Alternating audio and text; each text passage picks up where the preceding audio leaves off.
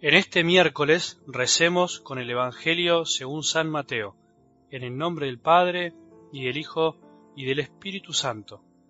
Aquel día Jesús salió de la casa y se sentó a orillas del mar. Una gran multitud se reunió junto a él, de manera que debió subir a una barca y sentarse en ella, mientras la multitud permanecía en la costa. Entonces él les habló extensamente por medio de parábolas. Les decía, el sembrador salió a sembrar.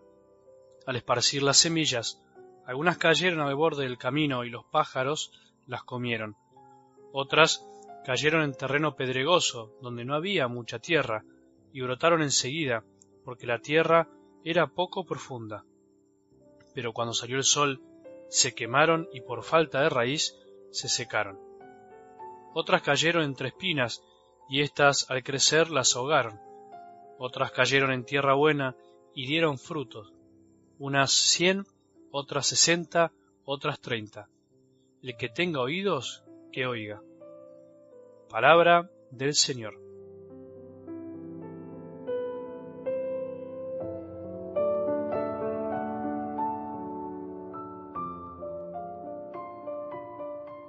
Mientras Marta, vos y yo corremos de acá para allá pensando que por correr y hacer más cosas, más trabajos, Jesús se va a sentir mejor, nos amará más, o como seguro pensó ella en su interior, iba a amarlo más y mejor, María estaba sentada a los pies de Jesús convencida de que lo mejor que podía hacer en ese momento era aprovechar su presencia, eligiendo lo que su corazón le dictaba como lo mejor, aunque seguro tenía mil cosas por hacer.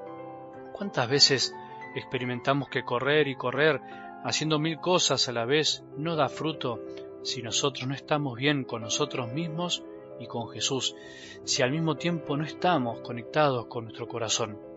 ¿Cuántas veces experimentamos que estando a los pies de Jesús todo se acomoda, todo se detiene, aunque el mundo se esté viniendo abajo? Marta y María eran hermanas, vivían en la misma casa. María no se enojó con Marta por el hecho de que ella estaba haciendo mil cosas en vez de estar con Jesús. No se molestó con ella porque no estaba aprovechando la presencia del Maestro. En cambio, Marta sí se enojó con María, porque ella parecía que no estaba haciendo lo que tenía que hacer, o lo que ella consideraba que debía hacer. Marta y María conviven en la misma casa de nuestro corazón, ese mismo que a veces vive una lucha interior. Hay algo que nos dice a veces que frenar para reflexionar, que rezar más tiempo, que olvidarse de todo por un rato, que dedicar más horas a la adoración. Hay algo que le dice a la Marta del corazón, a las Martas que corren a nuestro alrededor, que eso no vale la pena, que en realidad vale la pena lo que se ve y se puede medir, que vale la pena el número, cuántos somos, cuántos me gusta tenemos, cuántos seguidores y tantas cosas más que le fascinan al corazón y al mundo. Pero también hay algo que nos dice a veces es necesario frenar. ¿No nos damos cuenta que tenemos a Jesús al frente? ¿No nos damos cuenta que si no nos arrojamos a los pies de Jesús a disfrutar, al fin de cuentas no vamos a disfrutar nada? ¿No terminamos de convencernos que lo que se ve no es todo, al contrario, es mucho más grande y duradero lo que no se ve? El modo Marta está de moda en este mundo y en la iglesia. El mundo aplaude a las Martas y se ríe de las Marías.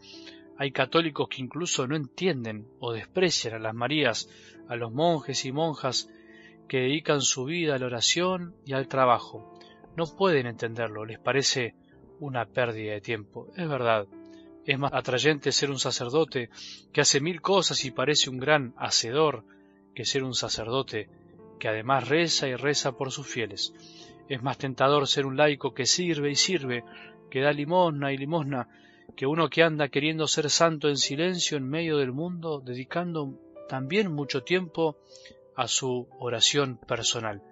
Es así, pero en definitiva seremos buenos trabajadores del Señor si sabemos ser Martas y Marías al mismo tiempo. ¿Queremos ser una buena Marta, ser trabajadores por Jesús? Debemos ser una María con mayúscula. ¿Queremos ser una buena María? Escuchemos otra vez la parábola que acabamos de escuchar de algo del Evangelio de hoy. Debemos ser tierra fértil, tenemos que ser tierra de la buena, de la que recibe la palabra, de la que le da un buen espacio de crecimiento, le quita las espinas, la abona y sabe esperar para ver el fruto a su debido tiempo. Esta es la dinámica de la palabra de Dios en nuestra vida. Es como la de la semilla y la tierra. Es un ejemplo tan gráfico y sencillo que a veces nos parece un cuentito que no dice mucho y no vale la pena explicar, pero es así de profunda. La semilla tiene todo para crecer, todo lo necesario, todo su potencial. La palabra es así. Lo que escuchamos día a día tiene toda la verdad, toda la vida, todo el camino por delante para ayudarnos a crecer, a ser felices, a dar buenos pasos en nuestra vida.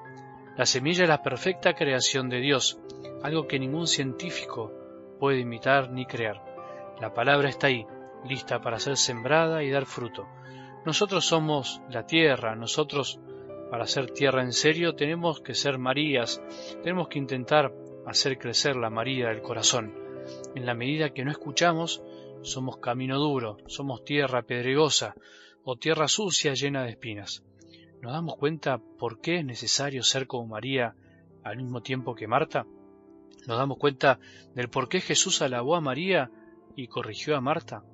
María eligió lo único necesario, la mejor parte, escuchar a Jesús cuando lo tuvo enfrente. Nosotros tenemos que aprender a elegir. Cada día tenemos que volver a elegir lo mejor.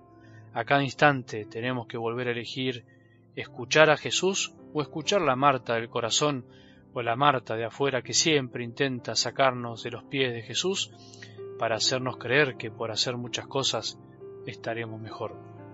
Ojalá que la palabra de cada día nos vaya amasando la tierra corazón para que María sea la que le enseñe a la Marta de nuestro corazón que no vale la pena correr y hacer, sino escuchar y escuchar al Maestro. Que tengamos un buen día y que la bendición de Dios, que es Padre misericordioso, Hijo y Espíritu Santo, descienda sobre nosotros y permanezca para siempre.